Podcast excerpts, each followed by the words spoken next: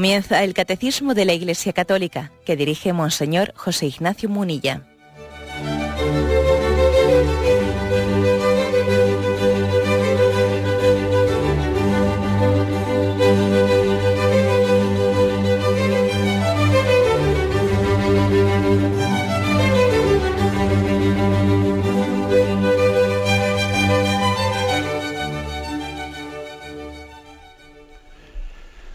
Cordial saludo a todos los oyentes de Radio María. Un día más, con la gracia del Señor, proseguimos el comentario del Catecismo de nuestra Madre la Iglesia. programa sacrificio dentro de, de la explicación del primer mandamiento. Hablamos de cómo examinar Nuestra, nuestro amor a Dios sobre todas las cosas y decíamos que que una forma de examinarlo es la oración. Aquel que ora, ama. El que no ora, no ama. Y también el sacrificio. El que, decíamos que el que ama es capaz de renunciar por la persona amada. El sacrificio, la mortificación, la abnegación, eh, la penitencia, esa capacidad de negarnos a nosotros el Evangelio, el que no se niegue a sí mismo, negarse a sí mismo, ¿no? Forma parte de, lo que el Evangelio o la tradición cristiana ha dicho como sacrificio, penitencia, abnegación, para afirmar, ¿eh? es decir, me niego para afirmar que amo a Dios sobre todas las cosas. ¿eh? Es, es, así, es como la teoría de la esponja, eh, que primeramente para poderse llenar de agua limpia, primero tiene que ser estrujada y se despoja del agua sucia para que después tenga más capacidad de llenarse, ¿eh? de llenarse de esa agua limpia. Así nos pasa a nosotros. También la pedagogía de la liturgia eh, ha querido que exista un adviento que sea como estrujar también la esponja para llenarnos después de, esa presencia del Dios, del Emmanuel, del Dios entre nosotros. O la cuaresma también es una, es una penitencia para gozar de la Pascua. es decir, la penitencia, el sacrificio, nos capacita para amar. Esa expresión de que amamos, porque si yo amo, soy capaz de renunciar, de ofrecer un sacrificio por la persona amada, y al mismo tiempo, el hacer el sacrificio para amar más. Renuncio a nada, tampoco no me, no me estoy disponiendo ¿eh? para recibir algo más importante de eso que estoy renunciando.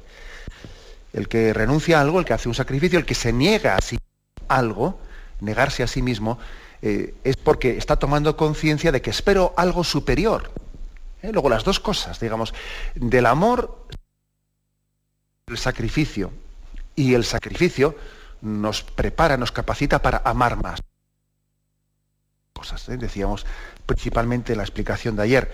Bueno, pues continuamos con el punto 2100, porque son dos puntos los que el catecismo observa al tema del sacrificio, 2099 y 2100. Y dice así este punto. El sacrificio exterior, para ser auténtico, debe ser expresión del sacrificio espiritual. Mi sacrificio es un espíritu contrito, dice el Salmo 51.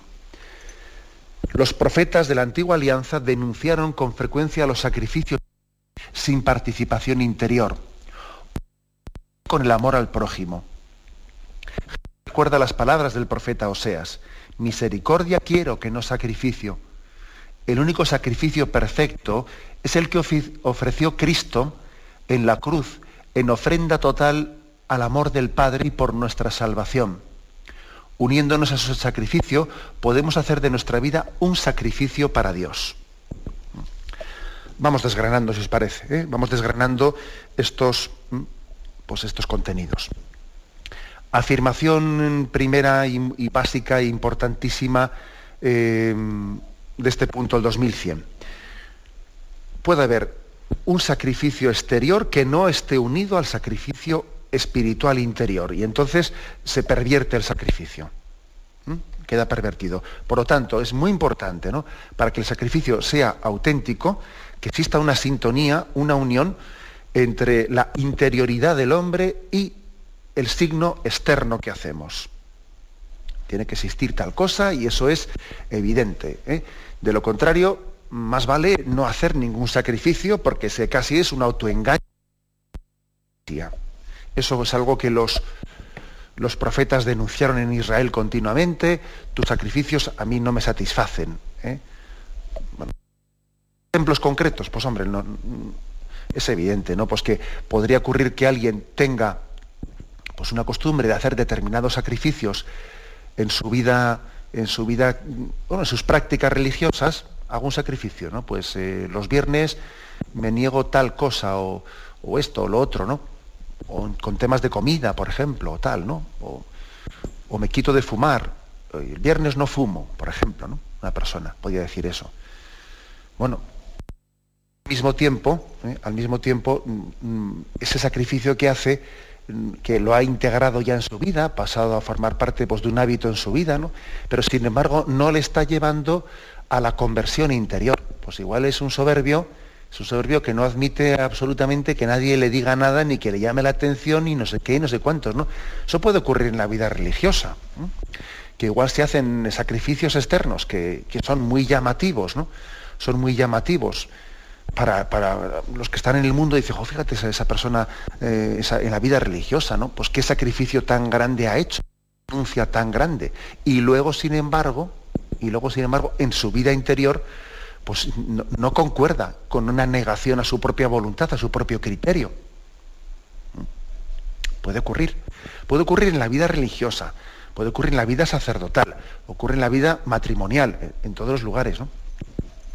Pero Pongo este ejemplo porque incluso, ¿eh? incluso en la vida religiosa podemos ser tentados de eso. ¿eh? Imaginaos que alguien haga el acto eh, pues, también heroico, por la gracia de Dios, el acto heroico de renunciar al mundo y entregar su vida pues, en, la, clausura, renunciando a esa disponibilidad a la libertad que tan sagrada es para nosotros y, entregando su vida en la clausura, en la oración y en, la oración sagrada, pues por el bien de toda la iglesia.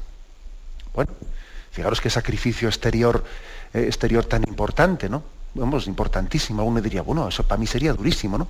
Bueno, pero ojo, podría ocurrir que aun habiendo hecho exteriormente, ¿no? Pues ese, eh, ese sacrificio tan grande, luego resulta, luego resulta que no nos desprendemos del amor propio, no nos desprendemos del amor propio, no nos desprendemos de nuestro criterio. ¿eh? tenemos pues, pues una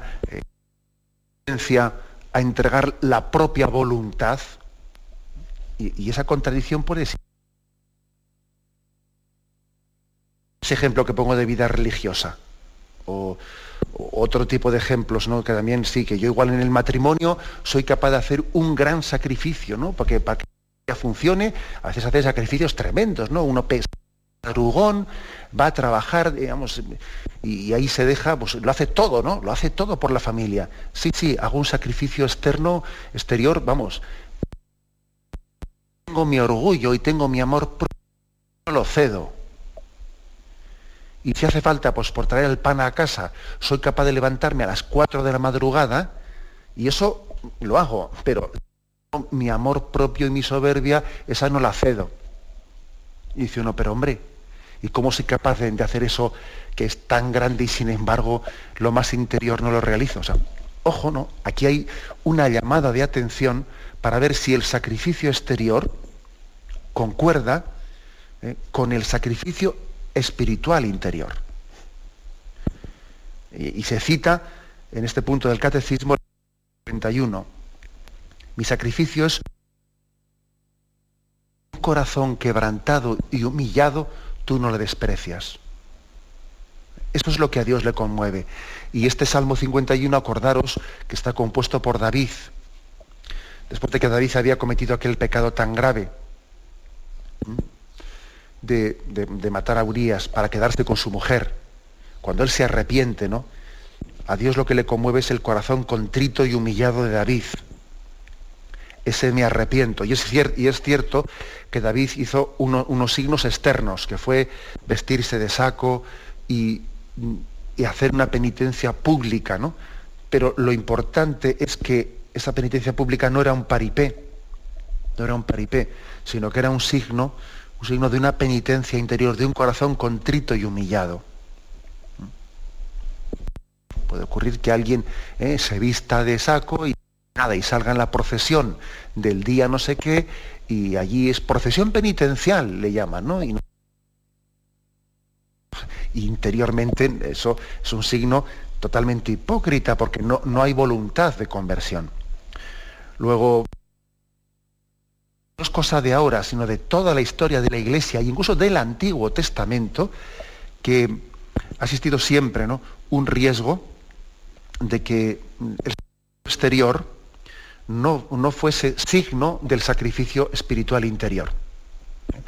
Entonces, también es cierto que uno podría decir, bueno, pues entonces renunciemos a los signos exteriores. No, eso también es falso, porque el hombre también necesita exteriorizar ¿eh? y lo que, aquello que lleva en su corazón.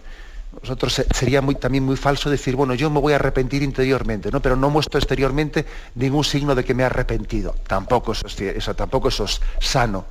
Sería negar sería negar que, tenemos una condición corporal, que no somos ángeles, que también tenemos una condición espiritual y corporal y que lo lógico es que signifiquemos por fuera lo que llevamos dentro. O sea, que tampoco en el riesgo contrario, ¿eh? como a veces, pues, en unas concepciones religiosas, em, pues digamos, muy espiritualistas, espiritualistas que niegan toda manifestación pública o exterior de la religiosidad y que enseguida le llaman superstición, ¿eh? superstición a cualquier signo externo que se haga. ¿no? Eh, pues se hace una, un signo penitencial eh, en Semana Santa, no son supersticiones, no le llames superstición con tanta ligereza a lo que sea hacer un signo externo, porque es que necesita externos. Digamos que las dos, las dos cosas deben de ser integradas. Que el sacrificio exterior sea signo de una interioridad del hombre, pero al mismo tiempo que la interioridad, el sacrificio espiritual, la negación a la propia voluntad, ¿eh? sea expresada también, porque si es verdadera, tiene que tener consecuencias externas, necesita ser expresada. Bien, tenemos un momento de reflexión y continuamos enseguida.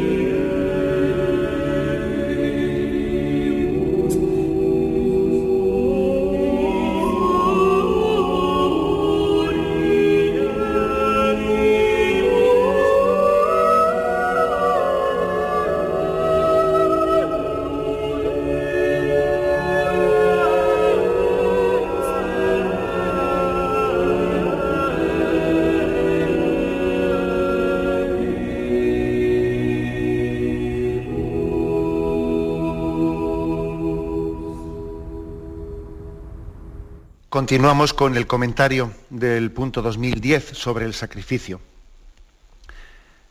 Eh, se cita en este, en este punto algunos textos del Antiguo Testamento de cómo los profetas,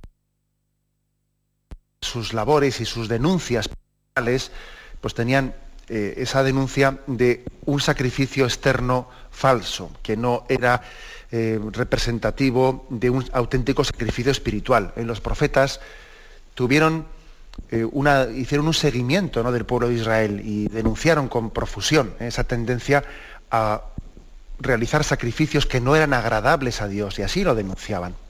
El primer texto que se nos ofrece es el de el profeta Amós, capítulo 25, perdón, capítulo 5, versículos del 21 al 25. Denuncia los sacrificios de Israel sin una participación interior. Dice, yo detesto, desprecio vuestras fiestas, no me gusta el olor de vuestras reuniones solemnes. Si me ofrecéis holocaustos, no me complazco en vuestras oblaciones, ni miro a vuestros sacrificios de comunión de novillos cebados. Aparta de mi lado la multitud de tus canciones, no quiero oír la salmodia de tus arpas, que fluya así el juicio como agua y la justicia arroyo perenne. ¿Acaso sacrificios y oblaciones el desierto me ofrecisteis durante 40 años, casa de Israel? Fijaros que fuerte, ¿no? Diciendo, estáis, me, estáis hartando. ¿eh? eh Yahvé habla en nombre del, del profeta diciendo, mira, que estáis haciendo esas fiestas llenas de sacrificios, sacrificando novillos, sacrificando, sin que eso suponga una real conversión vuestra, sin que suponga una conversión. Es, por lo tanto, una llamada de atención muy fuerte. En Isaías 1, versículos del 10 al 20, se, profundiza en esto mismo, hablando de la importancia de que el sacrificio vaya unido al amor al prójimo. ¿eh? Un sacrificio que no va unido al amor al prójimo, pues es, contradictorio, dice. Oíd una palabra de Yahvé, seguidores de Sodoma. ¿eh? Fijaros que, ¿eh? que, de Sodoma. Escuchad una instrucción de nuestro pueblo, de nuestro Dios, pueblo de Gomorra. ¿A mí qué tanto sacrificio vuestro? Dice Yahvé. ¿A mí qué? Harto estoy de holocaustos de carneros y de cebo de cebones y de sangre de novillos y machos cabríos no me agradan cuando venís a presentaros ante mí. ¿Quién ha solicitado de vosotros esa pateadura de mis atrios? No sigáis trayendo oblación vana. El humo del incienso me resulta detestable. Novilunio, sábado, convocatoria, no tolero falsedad y falsedad. Vuestros novilunios y solemnidades aborrece mi alma. Me han resultado un gravamen que me cuesta llevar y al extender las palmas me tapo los ojos para no ver que menudéis la plegaria, yo no oigo. Vuestras manos están llenas de sangre, lavaos, limpiaos, quitad vuestras fechorías delante de mi vista, desistid de hacer el mal, aprended a hacer el bien, buscad lo justo, dad sus derechos al oprimido, haced justicia al huérfano, abogad por la viuda, venid pues y disputemos, dice Yahvé, Así fueron vuestros pecados, la grana, cual la nieve blanquearán. Así carnesí, cual lana quedarán. Si aceptáis obedecer, lo bueno de la tierra comeréis. Pero si rehusando os oponéis, por la espada seréis devorados, que ha hablado la boca de Yahvé. Un texto profético lleno de fuerza. Dice, mira, Yahvé detesta esos sacrificios si no se traducen en buscar lo justo, hacer justicia al huérfano, o abogar por el oprimido. Por tanto, vamos un poco como eh, recogiendo esta doctrina de la Sagrada Escritura y podemos llegar a unas conclusiones, ¿eh? una serie de conclusiones. Vamos a ver, la primera es que un sacrificio, un sacrificio exterior, para que tenga un valor, ¿eh? un valor, tiene que ser una expresión de mi humillación delante de Dios. De mi Dios. Un sacrificio hay que tener mucho cuidado que no sea, eh, que no sea realizado como una autoafirmación de que yo, eh, que soy un machote, ¿eh? yo que soy un machote, pues hago este sacrificio para demostrarme a mí mismo o demostrar a los demás, no digamos ya nada eso, ¿no? O incluso demostrarle yo a Dios, vamos a ver, un sacrificio es un signo de humillación delante de Dios. Es un signo de reconocer, Señor, Señor, eres grande, eres mi Señor. Pillo ante ti. Yo, mi orgullo. Entonces, es una, negación de mí mismo ante el señorío del Señor. Del Señor. Y por eso yo lo que hago es agachar mi soberbia y mi orgullo. Agacharla. Ese es un primer sentido del sacrificio. ¿Eh? Ojo porque es malo, ¿eh? es malo el sacrificio que, que tiene, ¿eh? que está un poco unido a, a una autoexigencia. Recuerdo, por ejemplo, el Camino de Santiago. Claro, en el Camino de Santiago uno se, encuentra se encuentra peregrinos que van con un auténtico sentido penitencial y otros que no.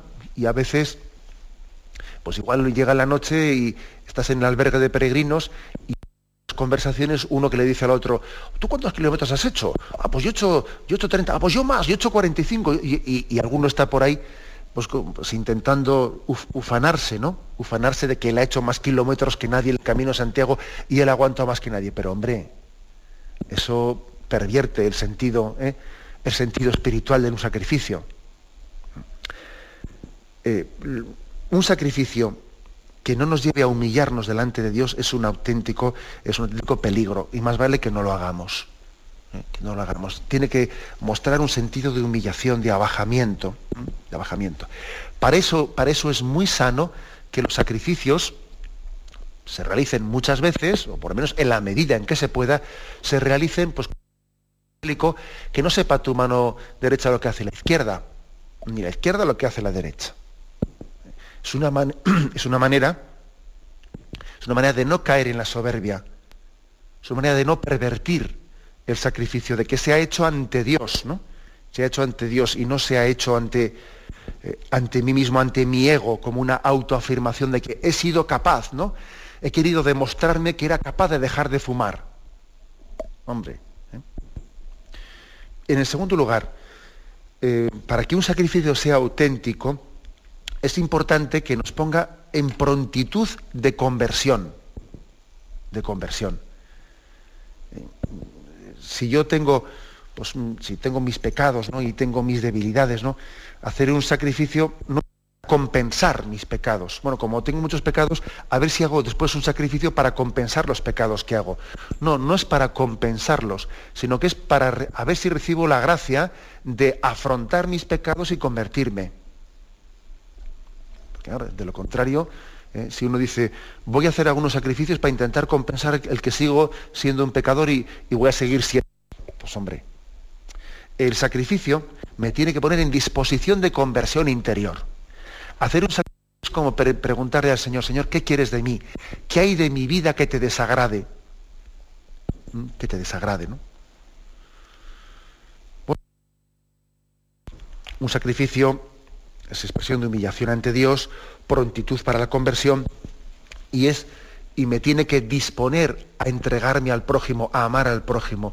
El sacrificio más agradable a Dios, el sacrificio más agradable es aquel que se traduce, ¿eh? se traduce en una, eh, en una entrega generosa. Si me permitís como consejo práctico, ¿eh? yo creo que como consejo práctico tenemos que intentar priorizar o elegir principalmente dos tipos de sacrificios. Un tipo de sacrificio que esté muy ligado a la negación de la, de la propia voluntad. No elegir sacrificios que en el fondo son exteriores, pero que eh, son perfectamente compatibles con que yo siga con mi, eh, con mi gusto y con mi amor propio. ¿eh? Yo puedo hacer un sacrificio exterior, que es andar no sé cuántos kilómetros y ir descalzo, al mismo tiempo yo tengo un amor propio y yo ante mi mujer eh, no, cedo ni pizca y lo mío y lo mío, porque ya he dicho que tenemos que ir el domingo a no sé qué sitio y, no me bajo de ahí. ¿no? Pero bueno, ¿a dónde voy yo andando descalzo a no sé qué sitio si, si estoy buscando ese sacrificio como algo que no tiene nada que ver con el vencimiento de mi amor propio y de mi voluntad? ¿Mm? Hay que procurar buscar sacrificios o sea, elegir un determinado tipo de sacrificios que nos, nos, lleven a la negación de, la propia, del propio ego. Eh, por, ejemplo, ¿no?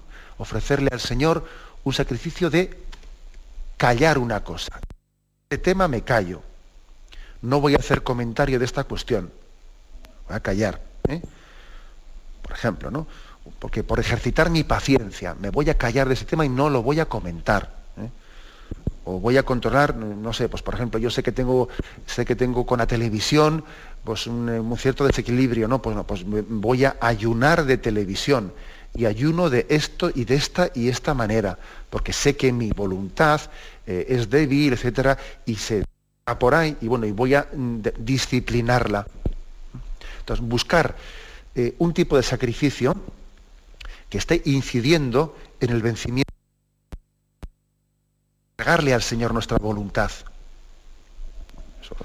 Es, muy importante, como os podéis imaginar. Esto como, estamos hablando de un primer consejo, ¿no? Esto cómo se, eso en qué se traduce, cómo se nota si lo estamos haciendo bien o si lo estamos haciendo mal, cuando, cómo se nota cuando elegimos los sacrificios que a Dios más le agradan o, cómo, o, cómo, o cuando estamos haciendo sacrificios que no le agradan a Dios y que no nos sirven para entregarle nuestra voluntad. Pues hay una, yo creo que una forma muy fácil de discernirlo. Cuando después en la vida vienen reveses y vienen cruces, ¿no? que tú no eliges, sino que te las trae la vida, en la capacidad que tenemos de aceptarlas, ¿no? De aceptarlas.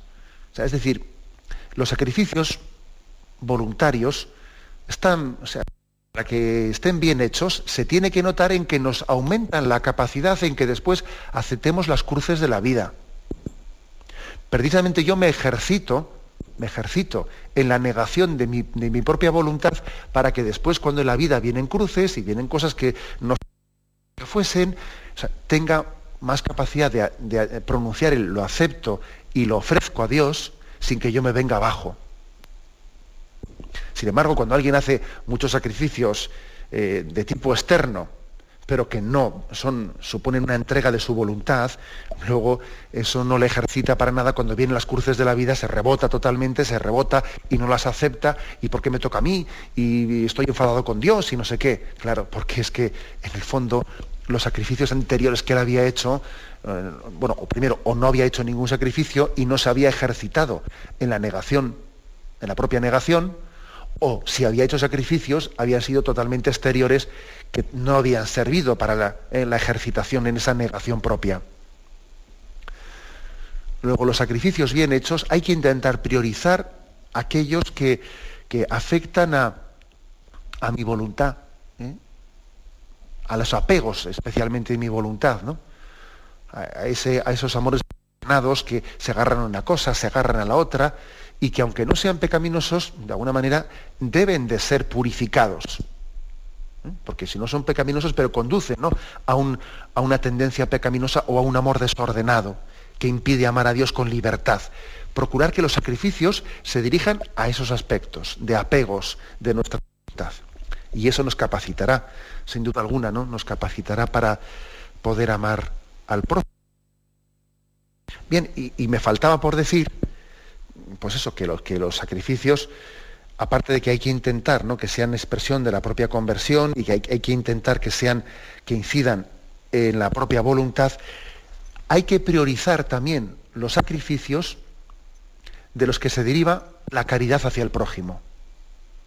No quiere decir esto que no se pueda hacer sacrificios pues, que tengan ese otro orden, ¿no? Pues, por ejemplo, pues dejar de fumar o me callo una cosa yo este aspecto para, para mortificar mi vanidad, que siempre estoy hablando, siempre estoy diciendo esto, voy a hacer, bueno, hay sacrificios que, como este, el de callarme para mortificar mi vanidad, que no son directamente por hacer un bien al prójimo, aunque también, ¿eh? porque así si uno se calla, por lo menos no, no mortifica tanto al prójimo, pero bueno, ¿eh? hay sacrificios que son más de negación de nuestros propios apegos y no tanto de amor caritativo al prójimo. Pero también, ¿eh? también hay que priorizar, además de esto, no en vez de, además de, los sacrificios que expresan un amor caritativo al prójimo. ¿eh? Sacrificios de caridad hacia el prójimo.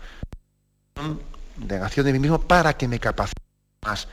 El ayuno, el ayuno no es para ahorrar. El ayuno es para ejercer más limosna y más caridad. ¿Mm? Eso es así. En la tradición de la iglesia se ayuna si, uno se desprende de bienes materiales eh, para poder ayudar más a los pobres, no para ahorrar. Ahorrar no se ayuna. Ese aspecto es importante, ¿no? Que, tengamos como máximo eh, la, del sacrificio incluso, del sacrificio a la caridad. Creo que os conté en el programa esa anécdota que cuenta Casiano de, los padres de, los monacales, ¿no? de las historias, se suelen contar a veces libros de anécdotas, que muchas enseñanzas de los padres del desierto y de las primeras experiencias monacales de la iglesia. Y se contaba un ejemplo de cómo que iluminaba el tema del sacrificio.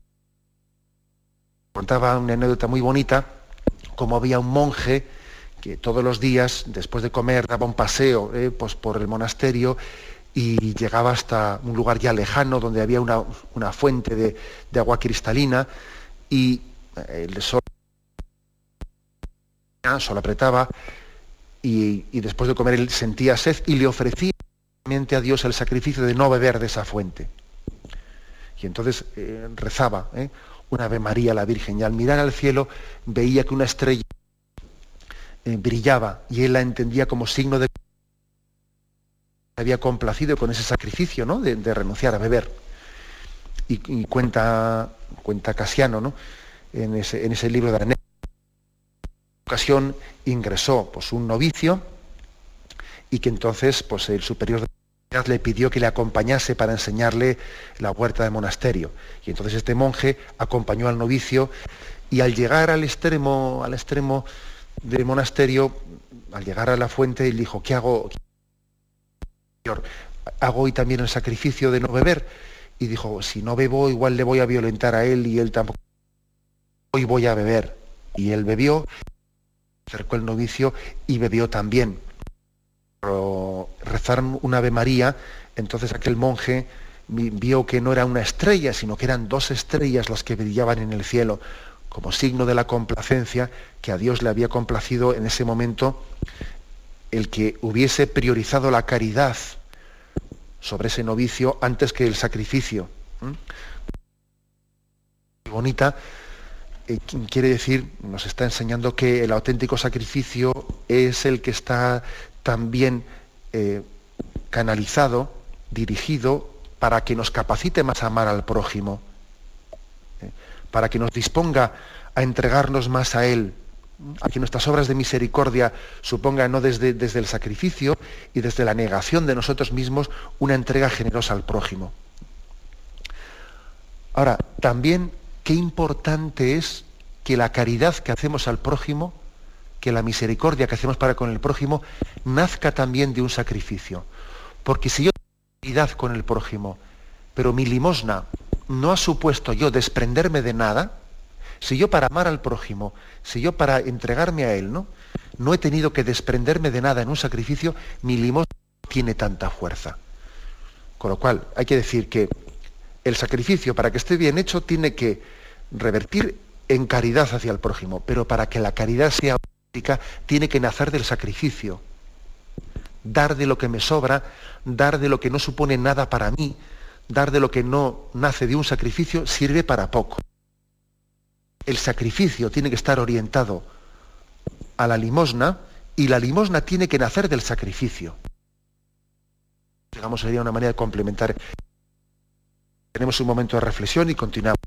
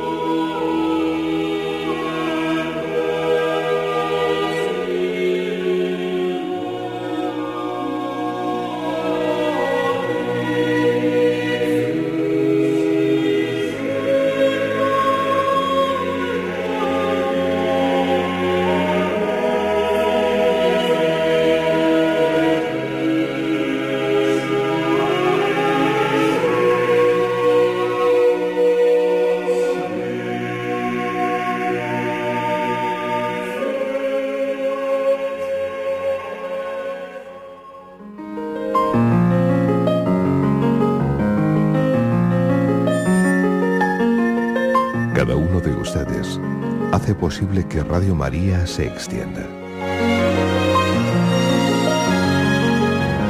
En nombre de todos, gracias. Radio María, la fuerza de la esperanza.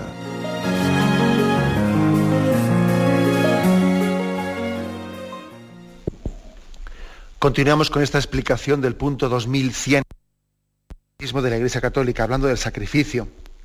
Después de que hemos hablado de cómo los profetas del Antiguo Testamento estuvieron siempre alerta, alerta, alertando a Israel del peligro de que los sacrificios que realizaban fuesen meramente exteriores, ¿no? y que no fuesen signo de una conversión interior y que esos sacrificios agradaban a Yahvé. Eh, también este punto nos refiere pues cómo Jesús recordó también esas, esas palabras de los profetas del Antiguo Testamento. Por ejemplo, en Mateo 9:13 dice, misericordia quiero que no sacrificios. Y Jesús lo dice eh, citando al profeta Oseas, eh, Oseas 6:6. Eh, dice, vio que estando él a la mesa en casa de Mateo, vinieron muchos publicanos y pecadores y estaban a la mesa con Jesús y sus discípulos.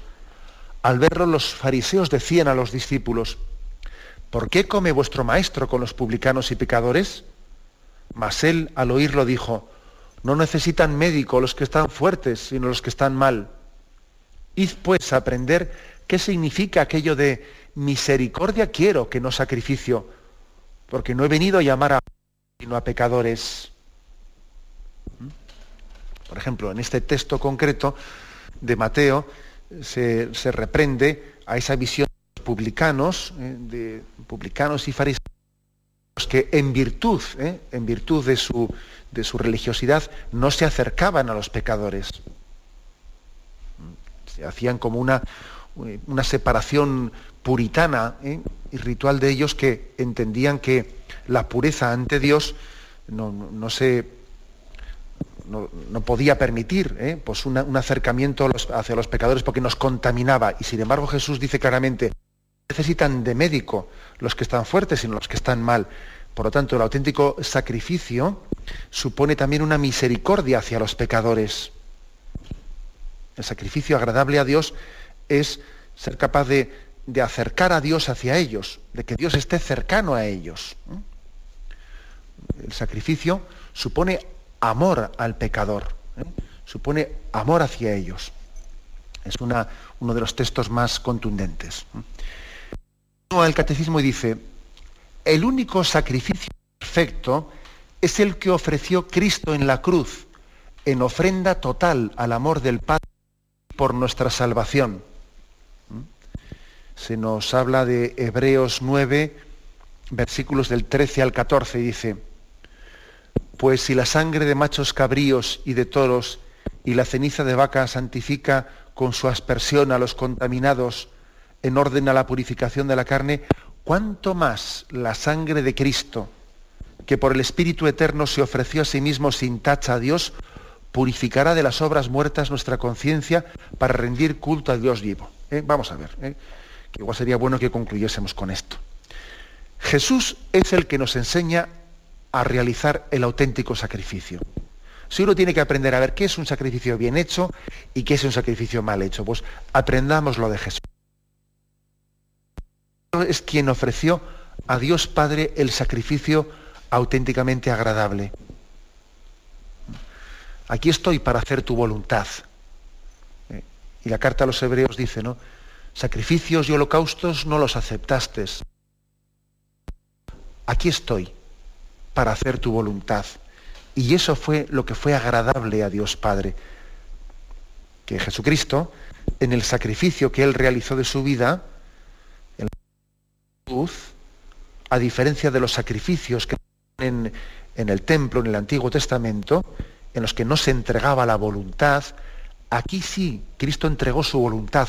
Aquí estoy para hacer tu voluntad, Padre.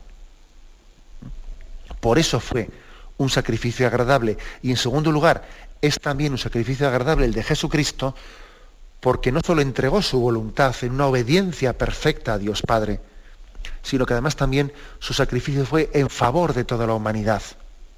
Padre, yo por ellos me entrego.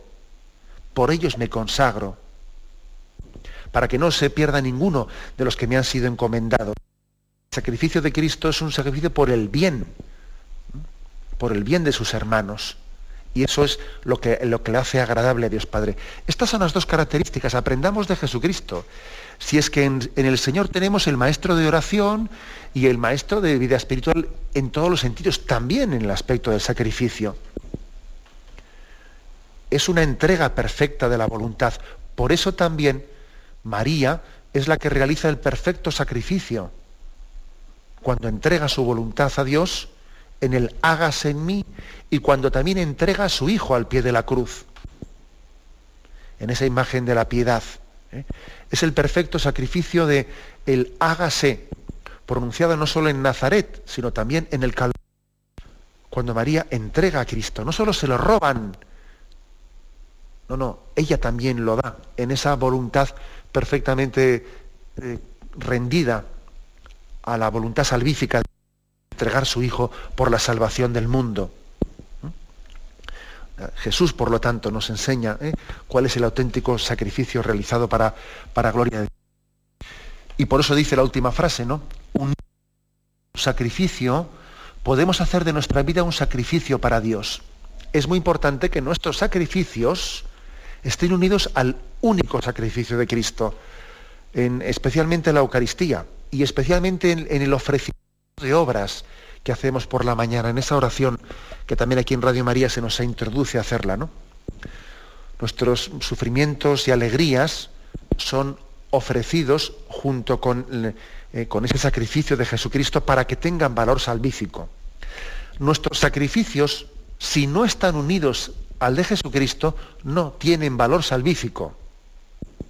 Sin embargo, unidos a Él, pues adquieren un valor salvífico pues, eh, inmenso, maravilloso, ¿no? Nos permiten pues, entrar en ese misterio de la corredención del que hablábamos ayer.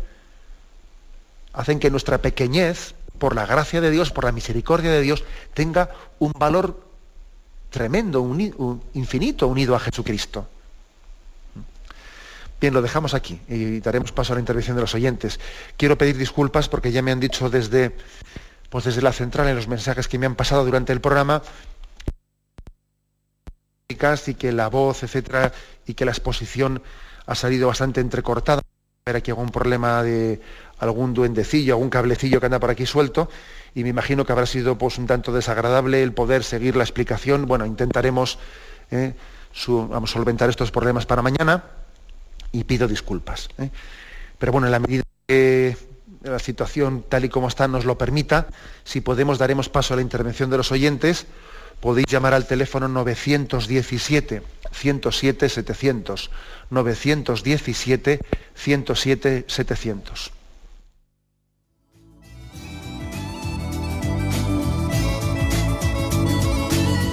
¿Le gustaría tener sus programas favoritos de Radio María en CD o DVD? Ahora es posible.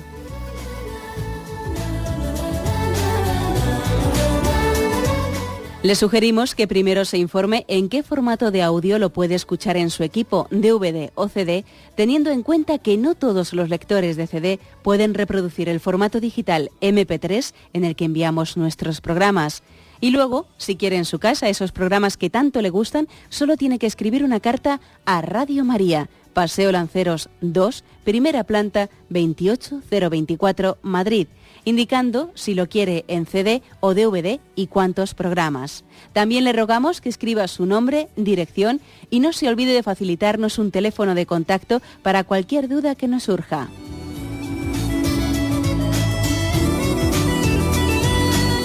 Radio María, más cerca de usted.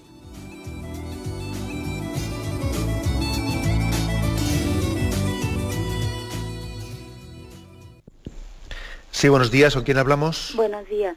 Mm, me llamo Encarni de Córdoba. Carne. Pues quería que me aconsejara por caridad.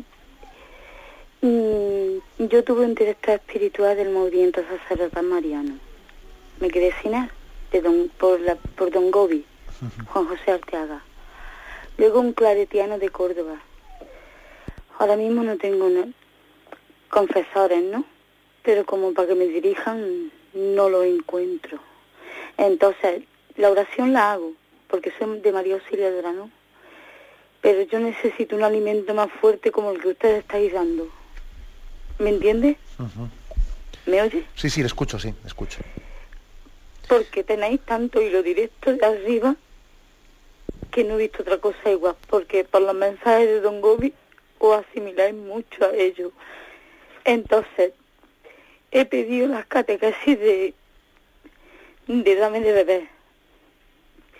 También de Padre Liceo y de Carlos Larrañaga. Con eso yo me puedo alimentar. Mis pecados van por otro lado, ¿no?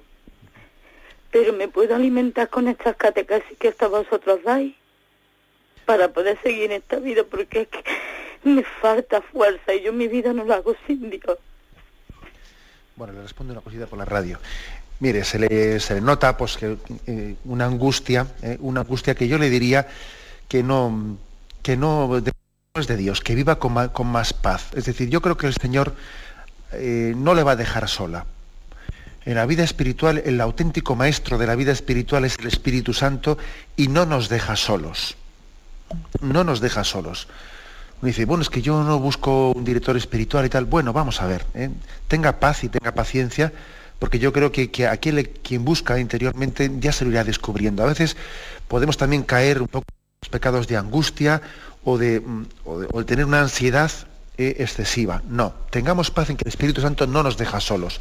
Por supuesto que también dentro de, de, esa providencia de Dios entrará también que usted esté alimentada pues, a través de programas de Radio María, etcétera, y sin duda alguna forma parte de esa providencia que Radio María viene a suplir muchas eh, también carencias y lugares en la iglesia en los que la iglesia no pueda estar presente y llega a las ondas de la radio y, bueno y muchas cosas más, ¿no? O lugares donde faltan eh, directores espirituales, etcétera. Pero al mismo tiempo convencido que el acompañamiento de Radio María también le hará, le permitirá también buscar pues, eh, a un confesor y a un director espiritual en el cual también usted pueda, pueda comprender que Dios providencialmente lo ha puesto cerca de usted. ¿eh? O sea, la Radio María no puede suplir eh, pues, la, dirección espiritual directa de un sacerdote, no puede suplirla. Yo creo que más bien puede ayudar para encontrarla. ¿De acuerdo? Eh, Yo haría esa matización. Pero bueno, que lo viva en paz y que esa angustia que usted refleja, pues no la permita porque puede ser una tentación. O sea, deja sola, le está acompañando, le está acompañando y no permita usted que esa angustia eh, pues se, se convierta en una sensación de orfandad, porque no, porque no está huérfana, porque el Señor nos, eh, nos, nos conduce en todo momento y no nos deja de la mano. Adelante, damos paso a un siguiente oyente. Buenos días, Buenos días, Sí. señor Ifrey, la muchacha ciega que otra vez ha intervenido. adelante, escuchamos. Mire, resulta que es que yo cuando voy a misa todos los días aquí al convento San Francisco en Jerez, saludo, cuando se termina la misa, saludo a, los padres franciscanos, a los hermanos. Y entonces ayer ocurrió que vino un delincuente a, a asaltar convento y les quiso amenazar. Y yo como sé defensa personal, porque en el colegio de ciego aprendí, pues yo lo que hice fue, estaban los padres franciscanos asustados, yo con mis conocimientos de defensa pues le di un, un mamporro al tío y el tío se fue corriendo. ¿Usted cree que hice bien? Pues la verdad es que, la verdad es que bueno, habría que decir, habría que decir, me imagino que se quedaría sorprendido el ladrón. Eh, cuando, cuando vio que, pues, que la persona invi- invidente le soltaba, le soltaba ese mamporro, se quedaría sorprendido. Bueno, pues eh, vamos a ver, perdón, perdón por la, eh, por la el comentario así un poco jocoso que me he permitido. Bueno, pues yo creo que usted ha obrado bien, o sea, vamos a ver, es, es difícil también dar, dar un consejo la legítima defensa, la legítima defensa eh, siempre ha formado parte de nuestra, eh, de nuestra eh, interpretación moral, ¿no? Que, en, algún caso ver cómo se lleva a efecto, si no es prudente, bueno, yo creo que tampoco se arme usted más lío. hay situaciones en las que también uno procede de una manera tan rápida y tan inmediata que tampoco tiene un- mucho margen de, de discernimiento. Tenía que haberlo hecho así, tenía que haberlo hecho de otra manera, podría haber sido menos agresivo. Bueno, ¿eh? tampoco se haga usted ese problema moral, porque en ese caso, en el momento de, pues de, de un robo, uno reacciona también como puede. ¿eh? Bueno, adelante, damos paso a un siguiente oyente. Buenos días. Buenos días, monseñor. Buenos Eh, días. mi nombre es María Teresa y hablo de Canarias. Adelante. Eh, no es, eh, la pregunta es con respecto a un libro que yo estuve leyendo ayer que se llama Fundamentos Cristianos. Eh, habla del limbo eh, y dice que nosotros eh, aquí podemos bautizar a tantos niños y niñas que mueren sin ser bautizados por causa de los abortos, por ejemplo. Desde aquí podemos hacer la señal de la cruz en el aire y bautizar a uno o dos niños y mm, dice que propaguemos esta obra de, de, digamos, de caridad, ¿no? Entonces yo quería saber qué hay de cierto en eso. Muchas gracias. De acuerdo. Pues yo creo que no hay, no hay nada de cierto. ¿eh? Es decir, no forma parte de la tradición de la Iglesia eso de voy a, voy a bautizar en la, en la distancia o de una manera... No, eh, vamos a ver, yo creo que la Iglesia habla con claridad de que para los niños que mueren sin bautizar existe, eh, pues bueno, pues nosotros tenemos la confianza de que los ponemos, eh, todos esos niños que han sido abortados o los abortos naturales, eh, o, bueno, lo que, niños que han muerto de muerte súbita sin haber sido bautizados, todos esos casos, la Iglesia, el catecismo de la Iglesia Católica lo que dice es que nosotros los ponemos en manos de la misericordia de Dios y que Dios también confiamos ¿no? en que tiene recursos extrasacramentales para dar su gracia. Bueno, y de hecho, pues yo más, una vez me habéis oído que ahí está el caso de los santos inocentes. ¿eh? Los santos inocentes que son niños que murieron sin bautizar, evidentemente, ¿no? Y que, y que nosotros en el santoral, el 28 de diciembre, pues como murieron antes de haber tenido esa conciencia, ¿no? Y murieron por Cristo, les llamamos santos. Eh, luego la Iglesia, en el catecismo, eh, se, inclina porque existe, ¿no? O sea, por, no afirma el limbo. El limbo no forma parte de la doctrina católica, para entendernos. ¿eh? Eh, también es verdad que no es una herejía. No es una herejía. Quien, quien afirme la existencia del limbo no está fuera de la fe católica. Pero la Iglesia en el catecismo se inclina porque Dios tiene otros conductos para dar su gracia. Ahora, ese, ese, ese rito al que ha hecho referencia la, la, oyente de que si los niños pueden ser así bautizados espiritualmente a distancia por una especie de signo de la cruz que se haga, eso, vamos a ver, eso olvidémoslo, porque es caer un poco, yo diría, en ciertas pues en, ciertas suspicacias, en ciertas triquiñuelas que tienen bastante, pues yo diría, de, de superstición, ¿eh? de superstición. Dios da su gracia por sus conductos también esas sacramentales, no caigamos en las supersticiones. Bueno, aunque sea muy brevemente, damos paso a una última llamada. Buenos días. Buenos días. Buenos días. Soy Carmen de Madrid. Mire, yo quisiera, monseñor, que me explicara, cuando yo voy a misa, resulta que el sacerdote dice, orad hermanos, unos se sientan y otros se quedan de pies. Y cuando dice, el Señor está con vosotros, se levanta el resto. Entonces no sé cuál de las dos cosas es esto. Y entonces la otra es por Cristo, con Él y en Él. Eso es cosa del sacerdote solo, no de los feligreses, nada más. Pues sí, vamos a ver, con respecto a ese momento de la doxología, en la que el sacerdote, concluyendo la plegaria eucarística al canon, dice, por Cristo, con Él y en Él, a ti Dios Padre, eh, ese, ese sacerdote que preside, y por los concelebrantes también, y por los concelebrantes, y finalmente el pueblo responde amén. ¿Mm? Amén, eso además lo tenemos hasta en algunos textos de San Agustín, ¿eh? ya en el siglo IV, V, donde él, como en la iglesia de Cartago, eh, el pueblo respondía con un amén a lo que el sacerdote había dicho en el Cristo con él y en él. Y toda la otra parte de la, de la Eucaristía a la que se refiere el oyente, yo creo que se refiere al momento del ofertorio que he creído entender. En el ofertorio, el momento en el que nos ponemos de pie es en la oración de ofrenda. Tres oraciones, la oración colecta, que es la primera, ¿eh? la oración de ofrenda y la oración de acción de gracias se tienen que hacer de pie. ¿eh? Por eso suele haber un cierto, sí, suele haber una cierta descoordinación en nuestras asambleas eh, de en qué momento después del ofertorio se ponen de pie los fieles el momento adecuado es cuando comienza la oración de ofrendas. Algunos sacerdotes suelen decir pongámonos de pie o en pie. O Dios, así, así es como debe de ser, porque muchos fieles dejan el ponerse de pie para cuando uno dice, el Señor esté con vosotros y con tu espíritu. No, lo correcto era haberse puesto de pie, porque las, las oraciones, las tres oraciones principales que son la colecta, la de ofrendas y acción de gracias, la expresión corporal adecuada es el estar erguidos, el estar de pie, porque es la expresión de que me dirijo a Dios, ¿eh? en esa actitud de estar de pie, eh, atento a, Él, orante ante Él. Me despido con la bendición de Dios Todopoderoso.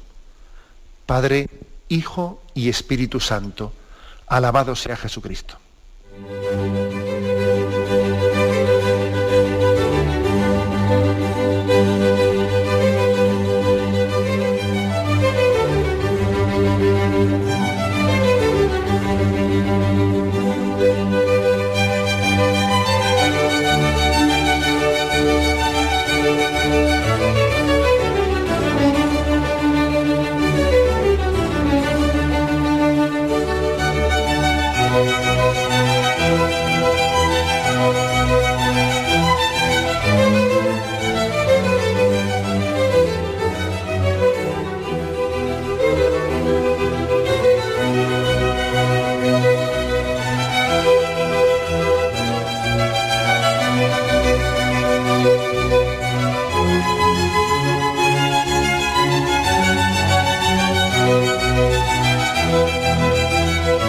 Escuchado en Radio María el Catecismo de la Iglesia Católica que dirige Monseñor José Ignacio Munilla.